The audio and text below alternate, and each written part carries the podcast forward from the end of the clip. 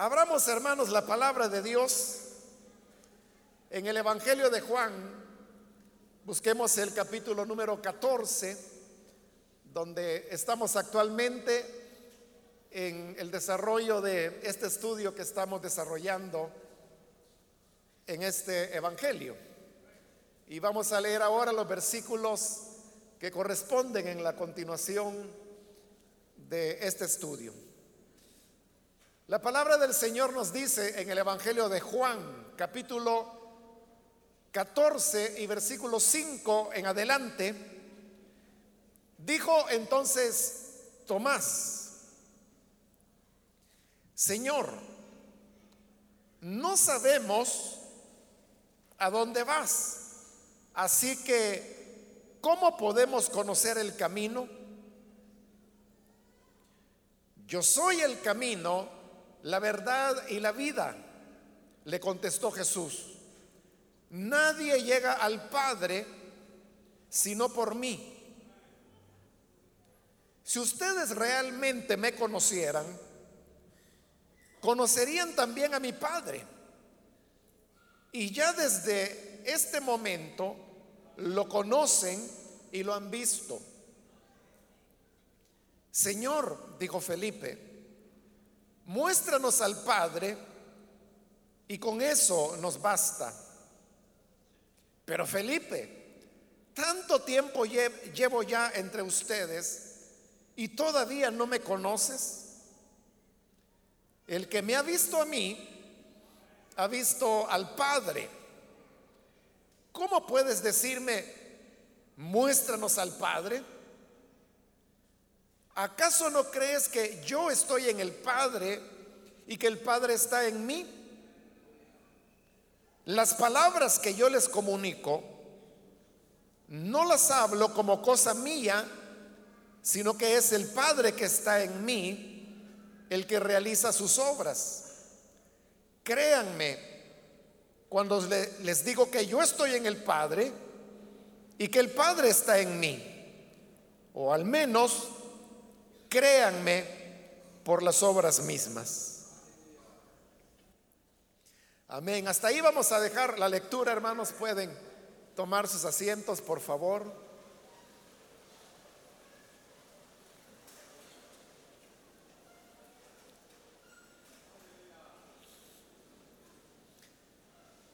Hermanos, en esta ocasión hemos leído otro segmento de este sermón que el Señor Jesús dio y que, como hemos dicho en las ocasiones anteriores, eh, es el más largo que contiene no solamente el Evangelio de Juan, sino también todos los demás evangelios.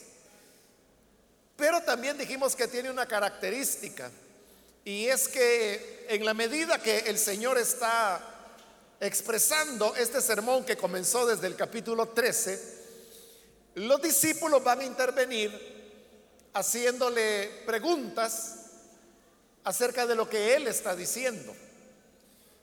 En los versículos que hemos leído en esta oportunidad, encontramos a dos discípulos preguntándole al Señor.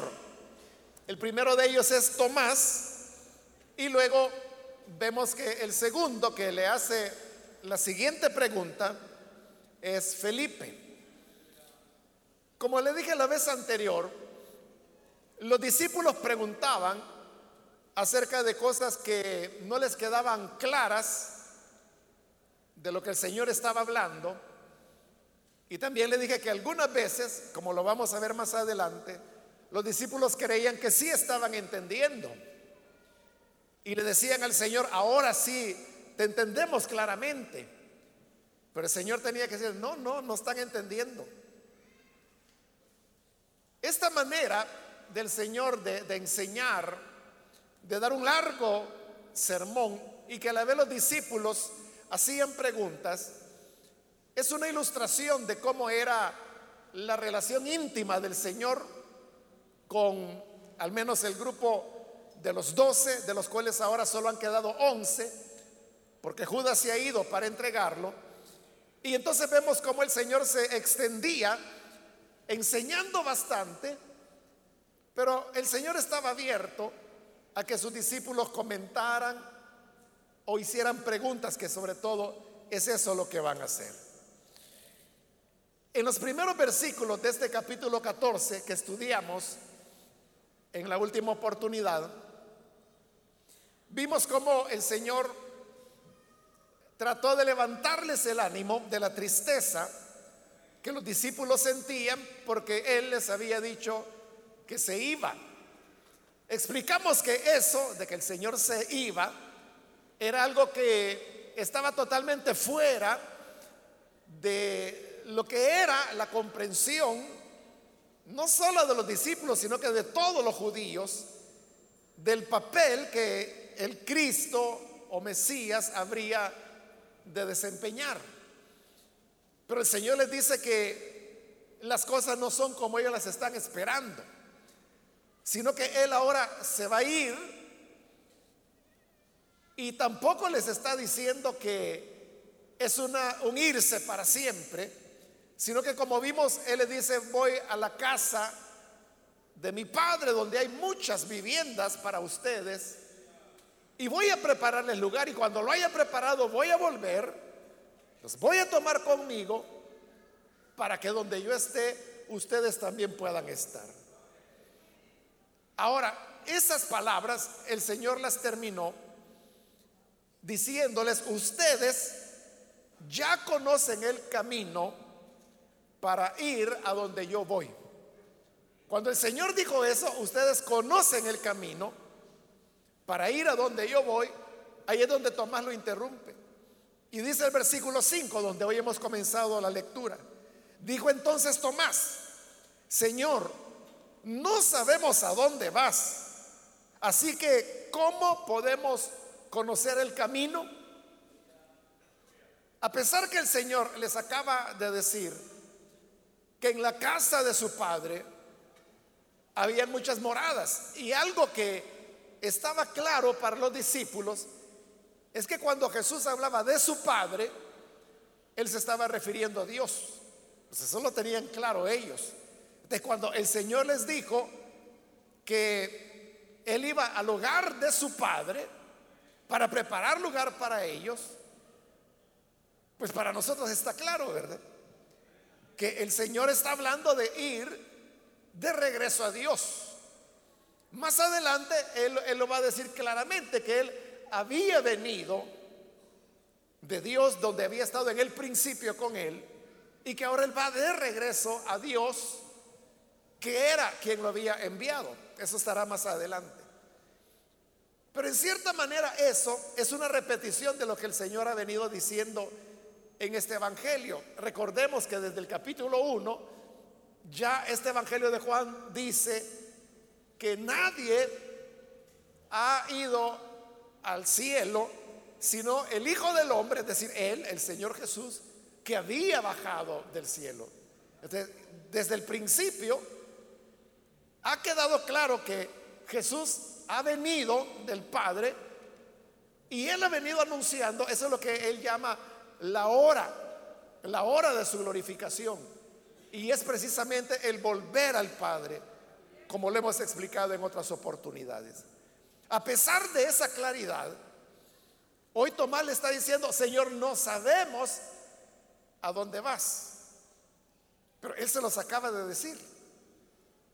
Ahí en el versículo 2 le dice, en el hogar de mi padre hay muchas viviendas. Voy a prepararle el lugar. Te está diciendo claramente, voy al hogar de mi padre. Pero hoy Tomás está preguntando, no sabemos a dónde vas. Uno se preguntaría, ¿era que Tomás estaba sordo? Porque acaba el Señor de decir que iba al hogar de su padre. No era, hermanos, que él estuviera sordo o que no estuviera poniendo la atención. Si él no hubiera estado poniendo atención, no le estaría haciendo la pregunta que hoy le está haciendo. Lo que ocurría, y eso lo explicamos en la ocasión anterior, es que para ellos eso de ir con el Padre era algo que dentro de la concepción judía era, era imposible. Eso no se podía dar. Entonces, al escuchar a Jesús decir, que él va al hogar del Padre, porque iba a preparar lugar para luego volver, tomarlos y llevarlos. Eso como lo explicamos en la última ocasión, simplemente no cabía dentro del esquema que ellos tenían y por lo tanto tenían dificultades de entenderlo. No porque el Señor estuviera hablando con palabras muy rebuscadas o hablando de una manera un poco confusa, es bien claro. O sea, para nosotros está claro, como le decía, porque nosotros tenemos otro concepto, otra idea acerca de Dios, otra idea acerca de el hogar del Padre, y la de los judíos era muy diferente. Entonces, estando así las cosas, Tomás no sabe. Y no era solamente que Tomás no había entendido, sino que él está hablando, sin duda, a nombre del grupo. Entonces le dice, Señor, no sabemos ni a dónde vas. Entonces, si no sabemos a dónde vas, ¿cómo podemos conocer el camino? Eso tiene mucha lógica, ¿no? Cuando uno quiere encontrar un camino, primero quiere saber a dónde quiere llegar. Si no va a ser como eh, el hombre aquel que le preguntó a otro que cuál era el camino. Y él le dijo, bueno, ¿para dónde, a dónde quiere llegar? Y el otro dijo, bueno, a cualquier lado. Ah, entonces cualquier camino, le dijo. Es muy claro, ¿verdad? Tiene mucha lógica. Si quiere llegar a cualquier lugar, tome cualquier camino. Pero primero uno tiene que tener claridad a dónde quiere llegar para entonces saber cuál es el camino. Eso es lo que Tomás le está diciendo, Señor, si ni sabemos a dónde vas, ¿cómo vamos a saber el camino? el Señor le responde en el versículo 6, yo soy el camino, la verdad y la vida. En esta respuesta que Jesús le está dando, Él está resumiendo, voy a decir, lo que el mismo Señor ha venido enseñándoles a lo largo de este Evangelio. Es que este es el tema. El camino es algo que nos conduce a un lugar. En ese sentido es que ha venido la pregunta de Tomás. No sabemos, Señor, a dónde vas, por lo tanto, no podemos conocer el camino. Si nos dijeras a dónde vas, sabríamos cuál es el camino, pero no sabemos a dónde vas. En la lógica de él, el camino es algo que conduce a un lugar. Pero ahora el Señor le responde, yo soy el camino. Es decir, Jesús no es alguien que nos va a conducir a otro lado o a otra persona. Jesús no nos va a guiar sino solamente a Él. como años después se habría de escribir, porque no hay otro nombre dado a los hombres en el que podamos ser salvos, sino solamente el nombre de Jesucristo. No hay otro. Si Jesús es el fin, es el destino, ¿de cómo le está preguntando cuál es el camino? Jesús por eso le dice, yo soy el camino. Porque si encontramos el camino, encontramos el destino. Jesús es el camino que nos lleva a Jesús. Pero Jesús estaba ahí. En ese sentido es que Él está diciendo, yo soy el camino. Y luego le añade, la verdad. Porque entre los judíos se hablaba mucho acerca de el camino que conducía a la verdad. Y eso no solamente es algo que nosotros encontramos en las escrituras del Antiguo Testamento, sino que en otra literatura judía de la época, los rabinos, los maestros religiosos hablaban mucho del camino de la verdad. Incluso los esenios que eran un grupo dentro del judaísmo radical, muy radical, que son los que vivían en las cuevas de Qumran y que escribieron, o más bien copiaron, hicieron copias de todos esos manuscritos que hoy se conocen con ese nombre, los manuscritos de las cuevas de Qumran, o manuscritos del Mar Muerto también se le llama, porque las cuevas de Qumran están frente al Mar Muerto. Ellos en esa literatura, siendo los esenios, como le digo, un grupo muy radical también, ellos hablaban del camino de la verdad. Ellos esperaban a un maestro. Ellos dicen que el maestro los guiaría por el camino de la verdad. Pero otra vez, ahí volvemos al tema. Jesús no es un guía moral o iluminado que nos va a guiar al camino de la verdad. Porque no hay otra verdad más que Él. Y por esa razón es lo que le decía. Jesús es el camino que conduce a Jesús. Entonces no hay otra verdad.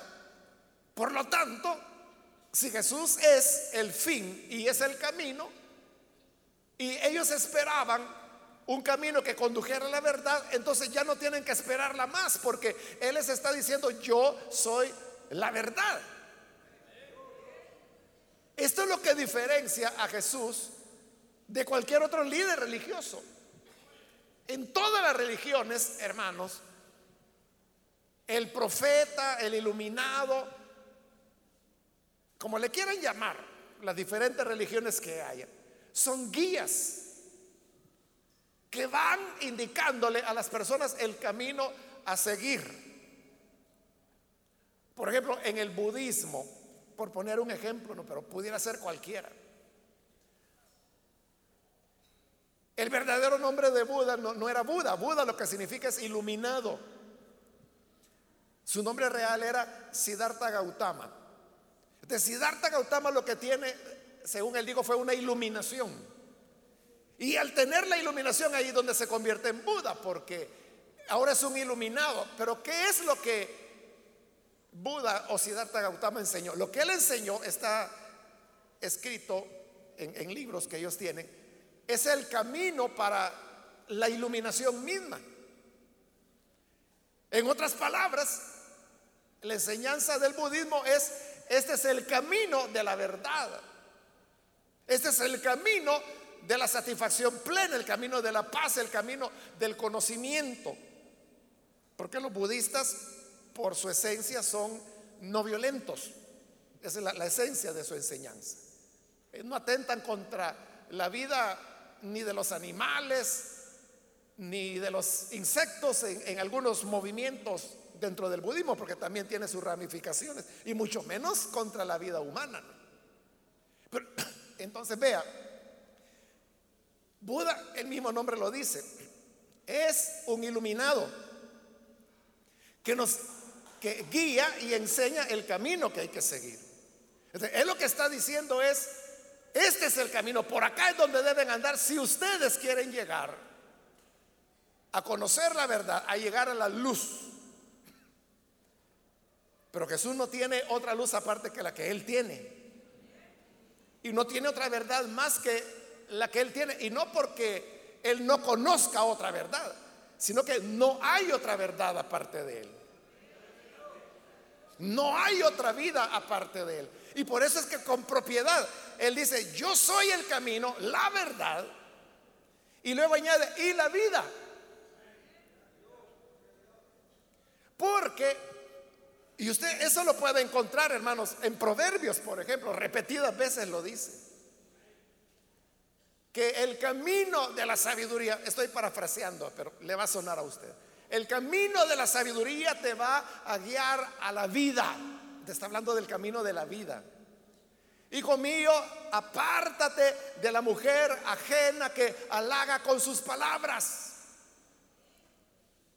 Porque si sigues a la casa de ella te va a apartar del camino de la vida. Ahí lo tiene cuando uno lee proverbios, los salmos, sobre todo los salmos llamados sapienciales, uno encuentra que el camino de la vida se repite muchas veces en las escrituras y por eso es que los judíos entendían muy bien el concepto del camino de la vida.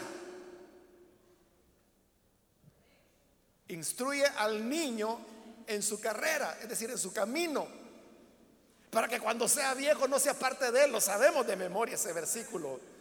Lo que está diciendo es que hay que enseñarle el camino de la vida. En otras palabras, como el Señor sabía que ellos manejaban todos esos conceptos, de una vez se adelanta y les dice que Él es la vida. Pero como lo hemos dicho en este estudio de Juan, Jesús no era alguien que solamente se llenaba la boca diciendo yo soy esto, soy lo otro. Sobre todo en ese elemento de yo soy la vida. Sino que el Señor lo ha demostrado con hechos. Comenzando desde las sanidades.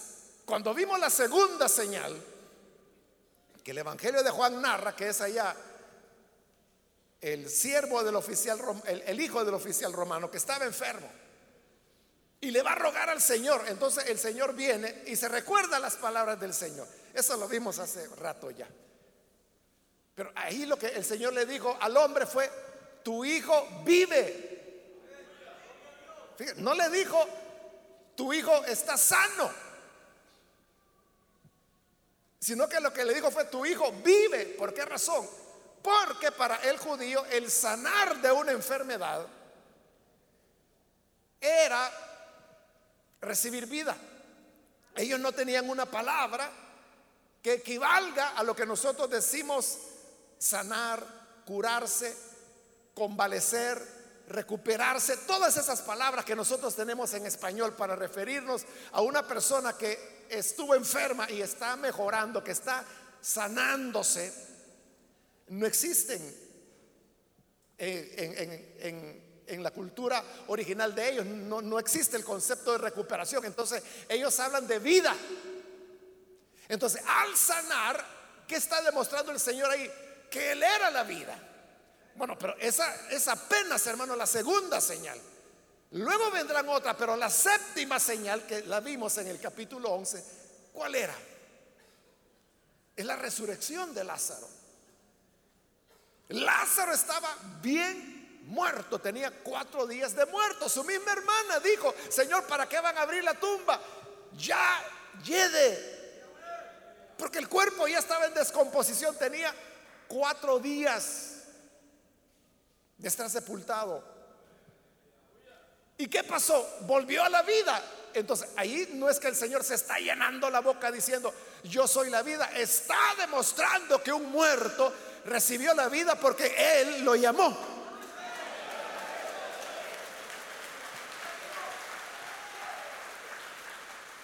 A eso se refiere el Señor.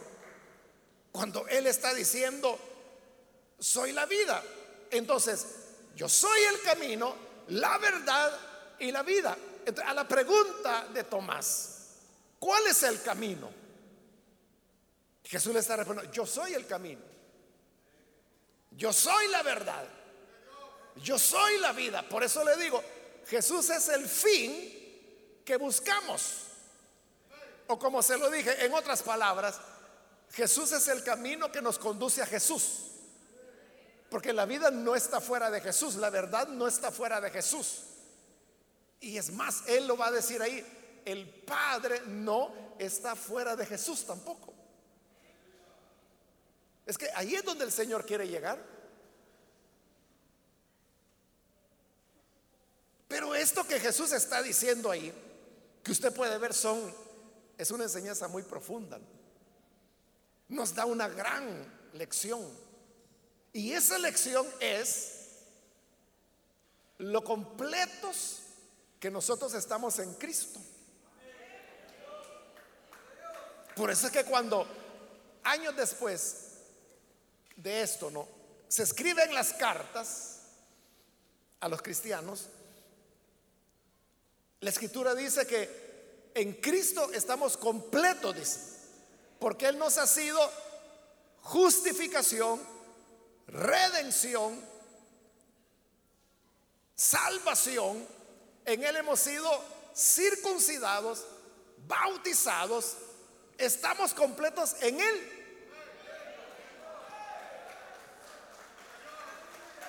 qué es, hermanos, si nos hacemos la pregunta, si estamos en Cristo, ¿qué nos falta? Ese es el punto. Y esa es la enseñanza, que en Él estamos completos. No nos falta nada más. Cuando la gracia de Jesús nos cubre y su sangre nos limpia y nos perdona, ya no hay nada más. En Él quedamos completos. Él nos es hecho salvación, redención, justificación, santificación. Todo, todo lo tenemos en Él. Pero esta enseñanza que le estoy diciendo y que usted mismo ha dicho, cuando yo le pregunté, ¿qué nos falta aparte de Cristo? Y usted me dijo, nada. Pero eso, vea que no muchas personas lo entienden o no se han puesto a, a pensar, a reflexionar en las consecuencias que tienen estas palabras que Jesús está diciendo aquí. O enseñanzas que están en otras partes del Nuevo Testamento también. ¿Por qué no lo entienden? Porque siempre está la enseñanza, ah, es que si usted creyó, ahora tiene que esforzarse, tiene que hacer aquí, tiene que hacer allá. Mire, el Señor le perdonó sus pecados pasados, pero de aquí en adelante tiene que caminar de rodillas en maicillo y tiene que ayunar y tiene que... ¿Y entonces en qué quedamos? Significa que Cristo no es suficiente. Significa que la obra de Cristo es incompleta. Y yo tengo que agregarle mis caminatas de rodillas y todas las cosas que queramos inventar. Por eso le digo, si hacemos una auténtica reflexión, y esa es la gran enseñanza del pasaje, que si estamos en Cristo, ahí lo tenemos todo ahora. Ya no hay nada más que enseñar, nada más que añadir. Él es la razón de nuestra esperanza. La suficiencia de Cristo. Y continúa diciendo, versículo 6, nadie llega al Padre sino por mí. Y eso es real, por lo que él va a explicar a continuación, versículo 7. Si ustedes realmente me conocieran, conocerían también a mi Padre. Ahí se lo está diciendo claro. Fíjese, si ustedes realmente me conocieran, conocerían a mi Padre. Pero Jesús está haciendo un énfasis. Si realmente me conocieran. Los discípulos lo conocían a él, claro que lo conocían.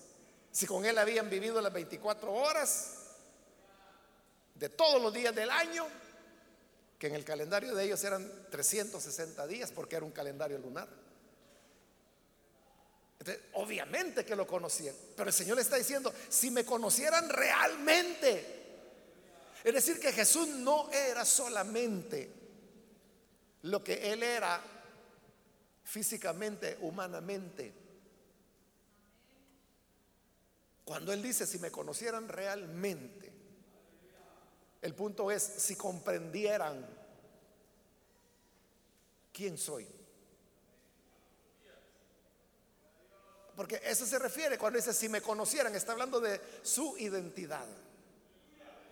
De su identidad real. Si la conocieran, conocerían al Padre. fíjese lo que está diciendo. Casi está diciendo que Él es el Padre, aunque ya va a aclarar que no. Pero es tan semejante al Padre que conocerlo a Él es haber conocido ya al Padre.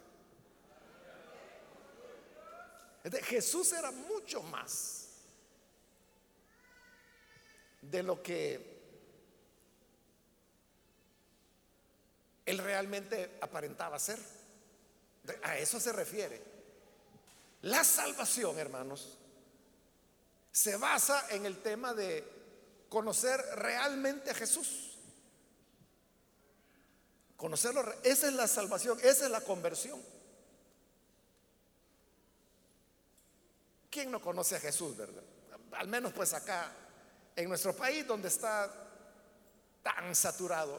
O sea, muy ignorante puede ser una persona, pero si usted le pregunta, ¿quién es Jesús? Le va a decir, el Hijo de Dios.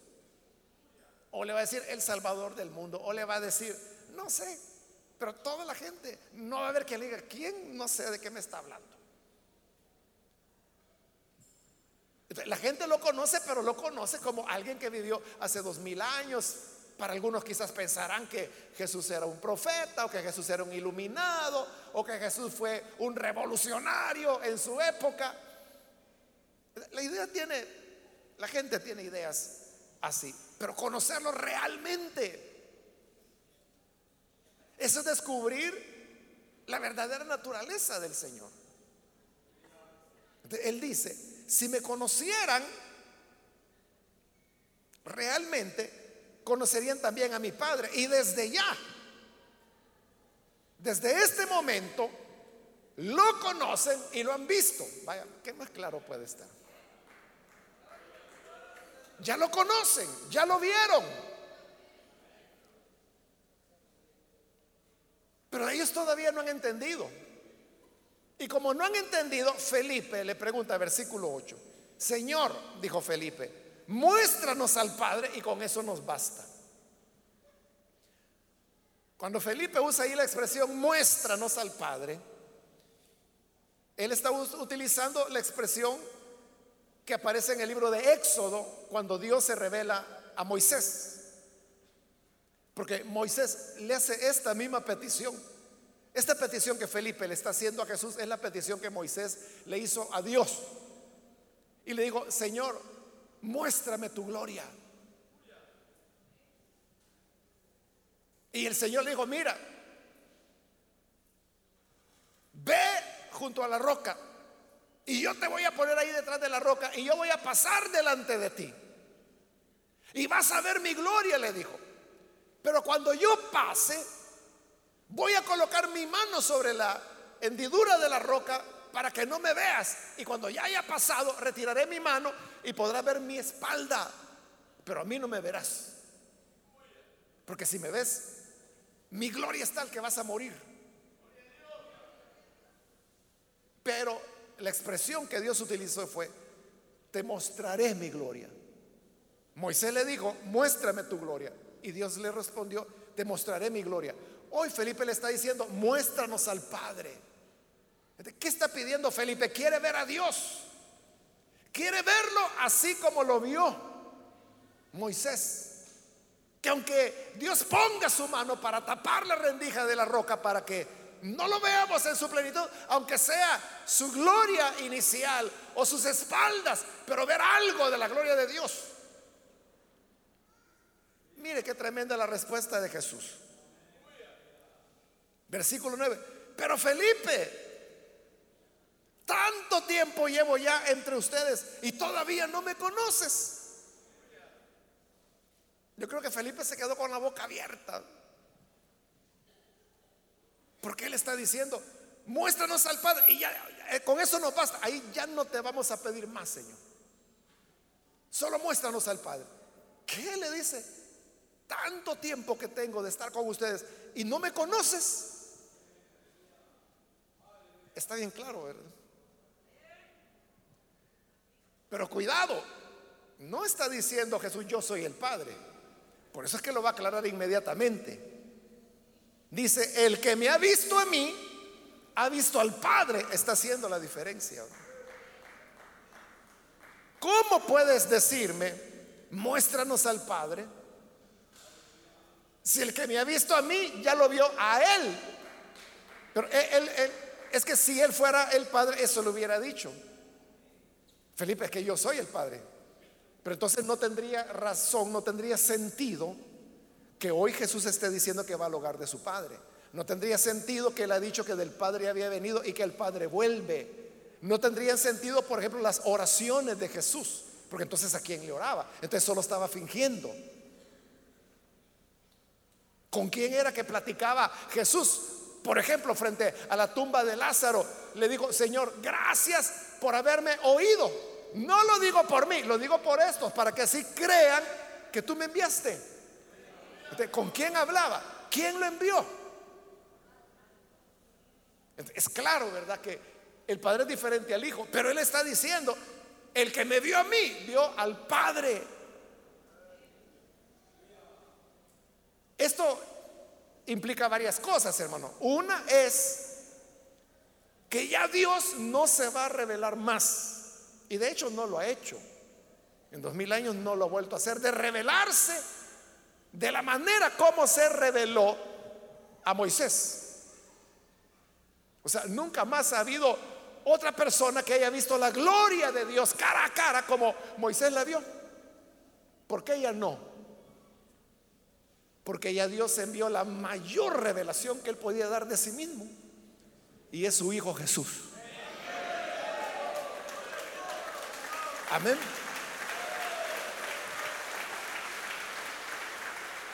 Entonces, si usted oye testimonios que andan rolando ahí por el internet, ¿verdad? Testimonios de gente que dice que fueron al infierno, que fueron al cielo y que en el cielo vieron a Dios. Eso es mentira, hermano. Porque ya Dios no se está revelando de esa manera, sino que Jesús está diciendo, el que me ha visto a mí ya vio al Padre. no tenemos nosotros esos testimonios, hermanos, es para recoger dinero. No, no hay otra razón. Para eso inventan esas cosas y para eso lo hacen, para que los inviten a dar el testimonio y ahí es donde piden dinero y cosas así. La verdadera revelación del Padre la tenemos en Jesús. No hay mayor revelación de Dios que podamos tener que Jesús no vamos a conocer al Padre de mejor manera que en Jesús. Porque no hay mayor manifestación del Padre que el Hijo. No hay mayor revelación que esa. Usted sabe que la Biblia enseña a veces de manera directa, a veces de manera indirecta, pero por ejemplo, de manera directa enseña que Dios se revela, se da a conocer a través de las obras de la creación.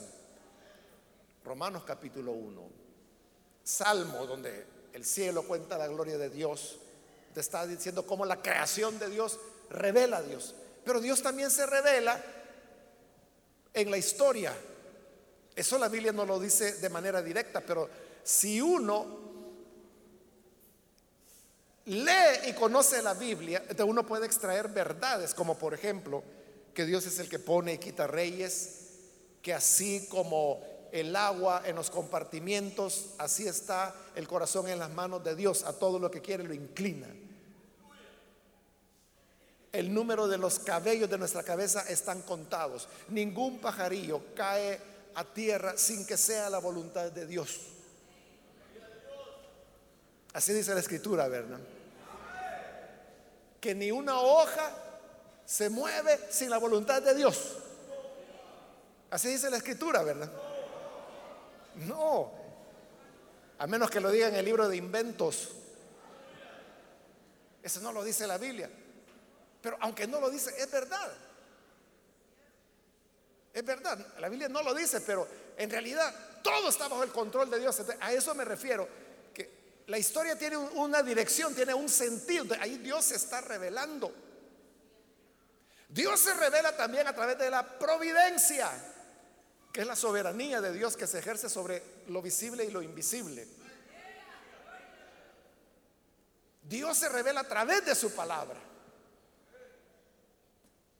Dios se revela a través de visiones, de dones, de sobrenaturalidad.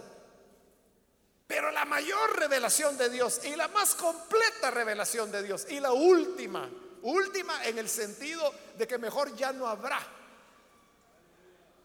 es cuando se reveló en su Hijo Jesucristo. De eso es de que está hablando Jesús. ¿Qué es lo que podemos conocer de Dios? Lo que podemos conocer de Dios es lo que vemos en Jesús. Entonces, si usted se pregunta, ¿cómo será Dios? ¿cómo será el Padre? A su cabeza pueden venir ideas, como lo pintan, ¿verdad? Como un viejito que está sentado en una nube de barba blanca y cabello blanco, y ese Dios. Así lo imagina la gente. Pero ¿cómo es Dios en realidad? Para eso es que Jesús se encarnó. Para, como él le dice aquí a Felipe, el que me ha visto a mí, ha visto al Padre. Entonces, ¿cómo, cómo es Dios? ¿Cómo es el Padre? ¿Cómo fue Jesús? ¿Y cómo fue Jesús? Jesús fue sobre todo compasivo. Compasivo con los enfermos, con los niños, con las mujeres, con los pobres, con los endemoniados, con todos los que tenían dolor, con los que tenían sufrimiento. Él mostró compasión con el pecador. Se mostró compasivo. Jesús no se ajustó a las normas religiosas de su época. Por ejemplo, el tema del sábado. Por eso es que lo odiaron tanto, porque ellos decían, es que Él no respeta el sábado, no guarda el sábado. Y Él decía, es que yo soy Señor del sábado. Y con eso lo que quería decir es que estaba por arriba del sábado. O como la ocasión cuando preguntó, ¿qué se puede hacer en el día sábado? ¿Se puede hacer bien o se puede hacer mal? Nadie le iba a decir, ah, el día sábado es para hacer mal. La respuesta lógica es, el sábado es para hacer el bien. Entonces, como el sábado es para hacer el bien, yo voy a hacer un bien sanando a este hombre. Y lo sanaba. Entonces, con eso él demostraba, ese es Dios. A Dios no lo encajona una religión, no lo encajonan las tradiciones humanas, no lo encajonan las iglesias. Dios es como Jesús. por eso es el que me ha visto a mí, ha visto al Padre. Él era el reflejo exacto de Dios. Por eso es que en Colosenses dice que en Él, refiriéndose a Jesús, habita corporalmente la totalidad de la deidad. Es decir, todo lo que Dios es estaba en Jesús. De verlo a Él era ver a Dios. Eso es lo que él está diciendo. ¿Cómo puedes decirme, muéstranos al Padre? Y le pregunta en el 10, ¿acaso no crees que yo estoy en el Padre y que el Padre está en mí? Ahí está haciendo la aclaración, que no es que él esté diciendo yo soy el Padre. No, lo que él está diciendo es, el Padre está en mí. Y yo estoy en el Padre. Pero él lo está diciendo ahí de una manera absoluta. ¿Cuántos tienen a Dios en su corazón? Amén. Usted tiene a Dios en su corazón. Y eso es verdad. Usted puede decir, el Padre está en mí. Es verdad. Pero no de una manera plena, total, como lo estaba en Jesús. Es decir, nosotros, por eso nos llamamos hijos de Dios. Igual que Jesús, que es llamado hijo de Dios. Pero recuerde que Él es hijo con H mayúscula. Y como dice este libro de Juan, el único, el unigénito, unigénito significa único en su origen, único en su naturaleza. Es decir, nosotros, mire cuántos hijos de Dios e hijas de Dios sabemos acá. Pero Jesús es único. En el sentido de que en Él moraba la totalidad de Dios. En nosotros mora Dios. Pero por decirlo de una forma que quizás no es la más adecuada, pero para que lo entendamos. Dios puso un poquito de Él en nosotros, en cada uno de sus hijos. De cada uno de nosotros reflejamos algo del Padre. En la medida que nos vamos pareciendo a Jesús, vamos reflejando más del Padre. Porque usted sabe que hay evangélicos que uno piensa que lo son porque ellos dicen, pero que uno no les note nada al Padre en sus vidas. Y hay otras personas que el Padre está tan presente en sus acciones, en su bondad, en lo misericordioso, en lo compasivos que son, que no necesitan decir yo soy creyente. Simplemente uno lo ve. Entonces, si Dios ha puesto un poquito en nosotros, en su Hijo, Dios enterito se fue a vivir en él. A eso es a lo que se refiere cuando le dice, entonces no crees que el Padre está en mí. Está, pero está 100%. Y yo estoy en el Padre. hay entre ellos tal compatibilidad y tal reciprocidad entre las personas divinas que ver al uno es ver al otro. Y le dice en el 10, las palabras que yo les comunico no las hablo como cosa mía, sino que es el Padre que está en mí. Esto el Señor ya lo ha dicho antes. Él ha dicho, lo que yo enseño no es un invento mío, es lo que vi al hacer al Padre, eso enseño yo. Y hoy está diciendo, las palabras que yo hablo, no las hablo yo, son las que habla mi Padre. Porque recuerde que también el mismo Señor Jesús dijo, de la abundancia del corazón habla la boca. Pero Él está diciendo que el Padre está en Él. De como el Padre lo llena totalmente, todas las palabras que Él hablaba eran las palabras del Padre. Y no solamente las palabras, sino que, y ahí termina el versículo 10, el que realiza sus obras, dice, el Padre que está en mí, el que realiza sus obras. Entonces, las obras, los hechos, o como Juan la llama, las señales que Jesús hacía, Él está diciendo, no las hago yo. Es el Padre que está en mí. Y ahí se va a enfocar en el tema de las obras. Entonces le dicen el 11, y ahí a todos, créanme, cuando les digo que yo estoy en el Padre y que el Padre está en mí. Y oiga esto, o al menos créanme por las obras mismas. Porque esas palabras que él está diciendo, créanme que yo estoy en el Padre y que el Padre está en mí. Esas palabras no eran de él, esas palabras es el Padre que les está diciendo a través de él. Por eso les dice, créanme, no porque yo lo digo, es porque el Padre lo está diciendo. Vaya, dice. Pero si no quieren creer a las palabras, al menos créanme por las obras. ¿Cuáles obras? Las siete que relata Juan. La conversión del agua en vino, la sanidad del oficial romano, del hijo del, oficial romano, la multiplicación de los panes y los peces, la resurrección de Lázaro, etcétera. Bueno, Juan solo esas siete menciona, ¿no? Pero los otros evangelios, ustedes saben, hablan de muchas otras señales. esas otras señales era la evidencia, no que Jesús era poderoso, no, era la evidencia de que el Padre moraba en él. Por eso es que cuando Él dice, yo soy el camino, porque ¿a dónde iba Jesús?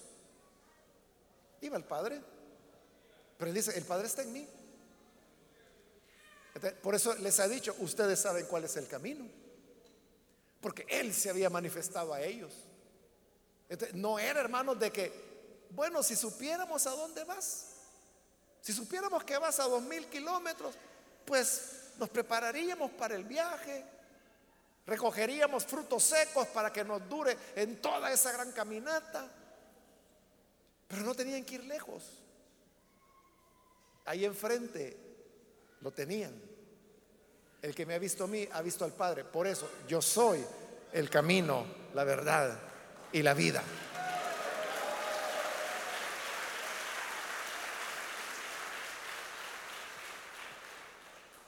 Pudiera ser que usted a veces ha pensado, Señor, permíteme alcanzar la vida eterna. De Jesús le va a responder como le respondió Felipe. Pero hijo, hija, ¿cuánto tiempo tienes de tenerla y aún no la has conocido? Es que fuera de Jesús no hay vida. si usted tiene a Jesús, ¿cómo es que le está pidiendo vida eterna si Él es la vida? Lo tiene a Él, ya tiene la vida, ya tiene la verdad, ya tiene el camino. Ahí lo tiene todo. Esa es la suficiencia de Cristo de la cual hablamos. Y si no me creen por las palabras, dice Él, bueno, al menos créanme por las obras. ¿Por qué Jesús resucitó a Lázaro? Porque Él puede dar la vida. Él es la vida.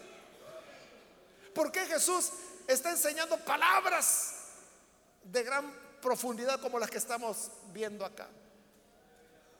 Porque las palabras no eran de él, eran de su padre.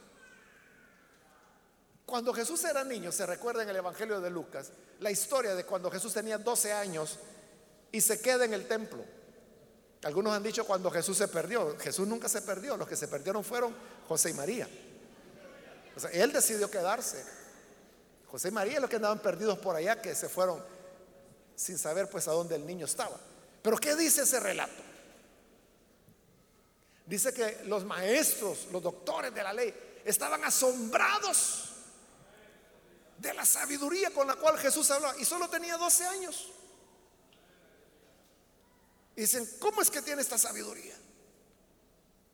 No eran sus palabras, era el Padre que estaba en él.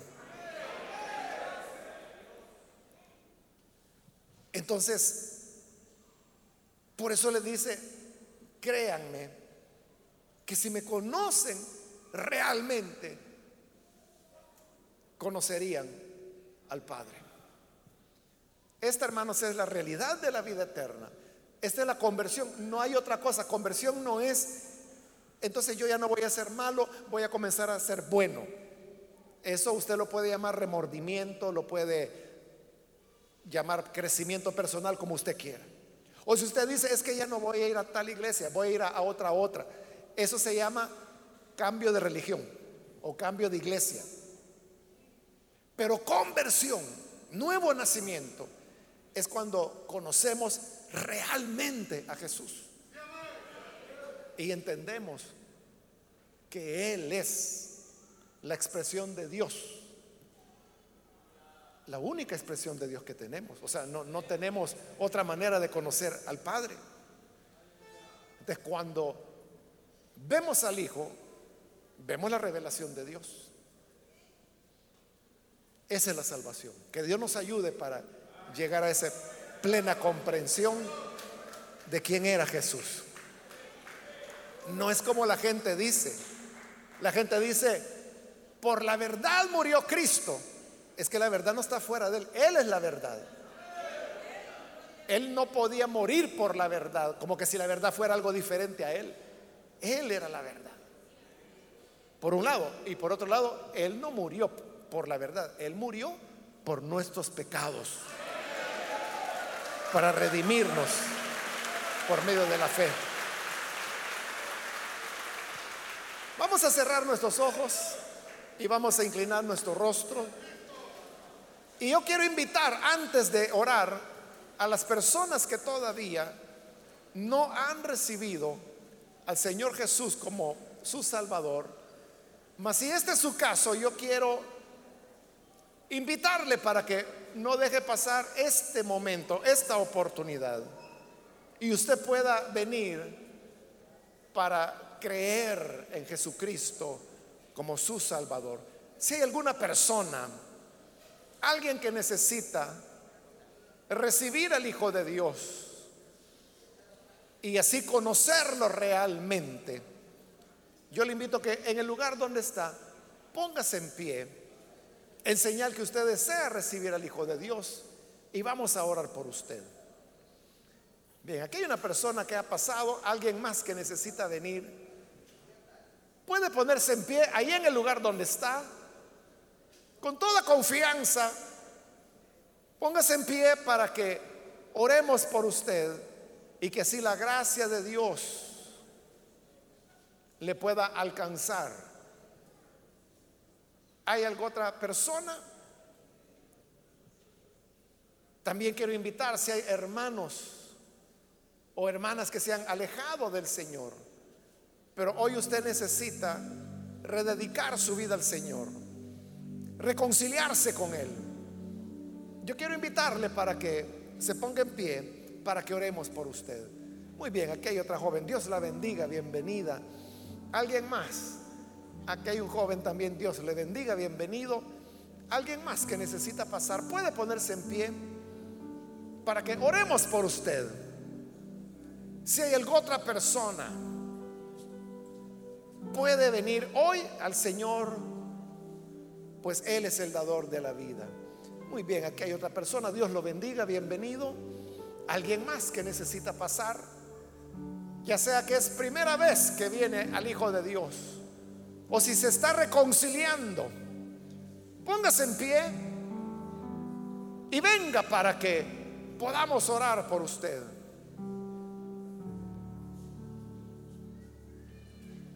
¿Alguien más que necesita pasar? Le invito, póngase en pie y venga. Vamos a orar por usted. Hoy es la oportunidad para conocerlo realmente y que conociéndolo a Él usted pueda conocer al Padre.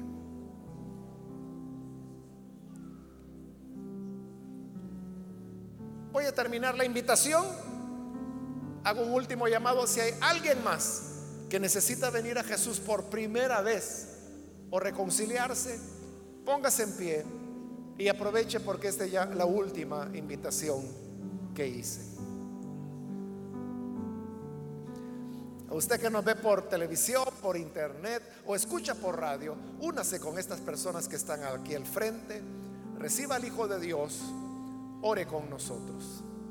Señor, gracias te damos por las personas que están aquí al frente y que vienen para recibirte como Salvador. Tú, Señor, que eres quien perdona los pecados, quien salva, quien redime. Te rogamos, Padre, que puedas perdonar a estas personas, como también a aquellos que a través de los medios se están sumando a esta oración. Trae salvación, trae vida, regenera y que la gracia que tú das y que nos cubre, que nos perdona, pueda ser sobre cada una de estas personas. Ayúdanos, Señor, para que sigamos creciendo en el conocimiento del Hijo, pues conociéndole a Él, te conocemos a ti. Esta, Señor, es nuestra petición, que andemos siempre en la luz y por este camino y por esta verdad y por esta vida. Es nuestra oración por Jesús el Salvador. Amén. amén. Amén.